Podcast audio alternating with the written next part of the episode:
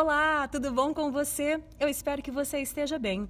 Eu sou Raquel Valadares e hoje nós vamos falar sobre adoção, apresentando alguns aspectos sociais gerais da adoção e também como a Bíblia trata esse tema. Principalmente, a gente vai entender como o apóstolo Paulo utiliza da linguagem da adoção para explicar sobre verdades eternas. Adotar é ato de constituir filiação inexistente no aspecto natural. O adotante manifesta o interesse de tomar ou de ter como filho o adotado. Um pai, uma mãe, uma família manifestam o interesse de ter aquela criança como filho. E aí toma para si aquela criança para cuidar, mantendo com ele ou com ela uma relação de paternidade, que é o cuidado, a proteção e a provisão.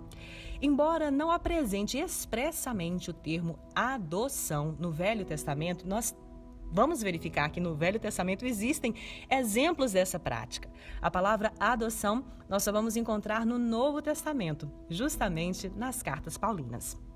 No Brasil, de acordo com o Conselho Nacional de Justiça, o CNJ, existem mais de 7 mil crianças aptas para serem adotadas. Nós também temos 38 mil famílias disponíveis para adotar. Parece contraditório, já que temos 38 mil famílias disponíveis para adotar e 7 mil crianças aptas para serem adotadas, a conta estaria totalmente resolvida. Mas, infelizmente, não é tão fácil, tão simples de resolver, porque muitas famílias têm restrição para adotar restrição por conta da cor da pele, restrição por causa da idade e restrição por conta do gênero.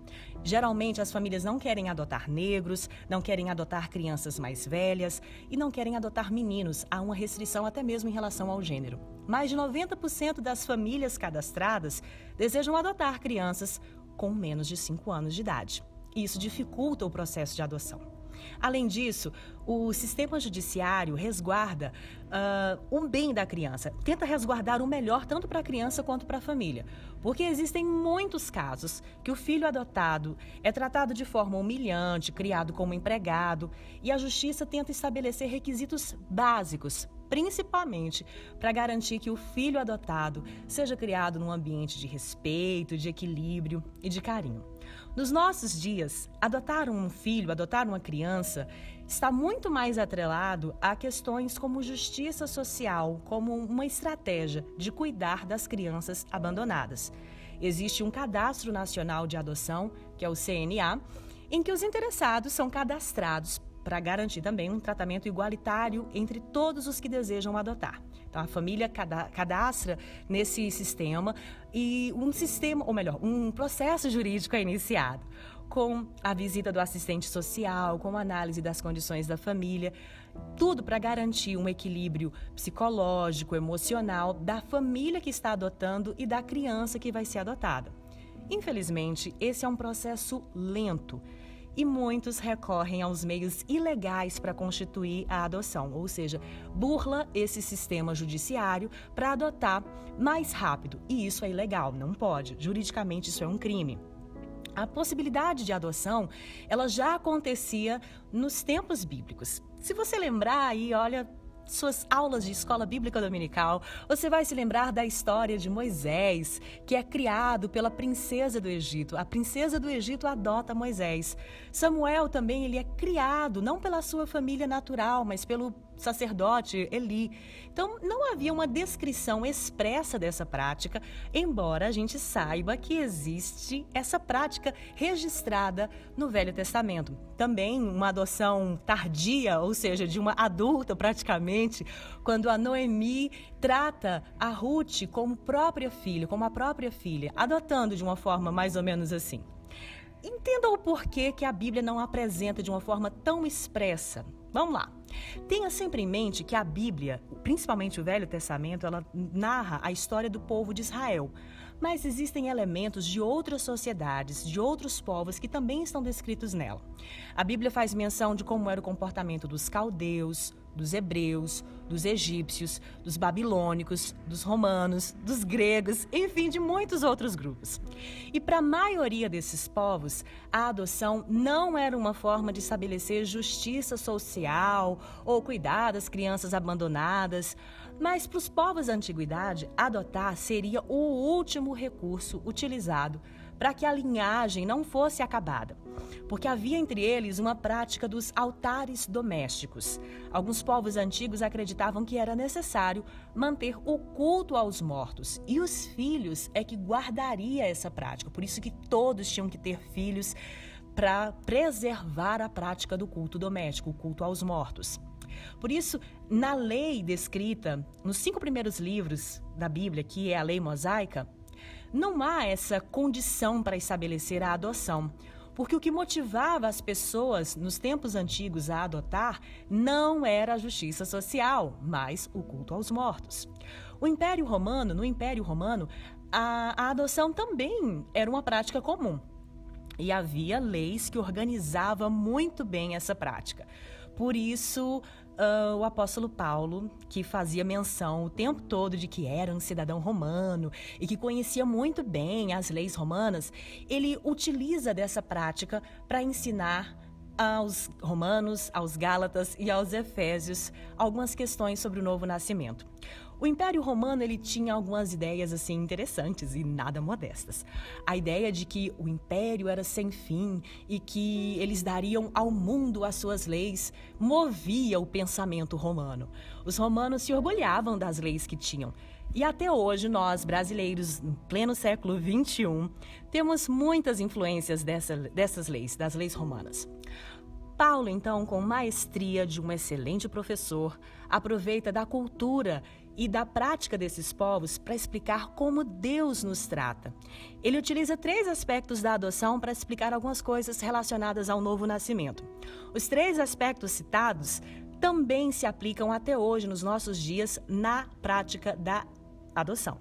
O primeiro aspecto é que, ao ser adotado, há a renúncia dos laços familiares anteriores. E aí a gente vai encontrar lá em Gálatas capítulo 4, versículo 4 ao 6, dizendo o seguinte: Mas vindo a plenitude dos tempos, Deus enviou o seu filho, nascido de mulher, nascido sob a lei, para remir os que estavam debaixo da lei, a fim de recebermos a adoção de filhos. E porque sois filhos, Deus enviou aos vossos corações o espírito de seu filho, que clama: Abba, Pai. No versículo 5, a gente vê que antes, debaixo da lei. Lei aqui não no sentido social, mas no sentido de condição espiritual que nós estávamos antes. Agora, como filhos, nós não estamos mais debaixo da lei, mas debaixo da graça.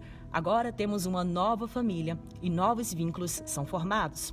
O segundo aspecto é que o filho adotado e o filho natural possuem os mesmos direitos, a mesma herança e não há distinção de tratamento.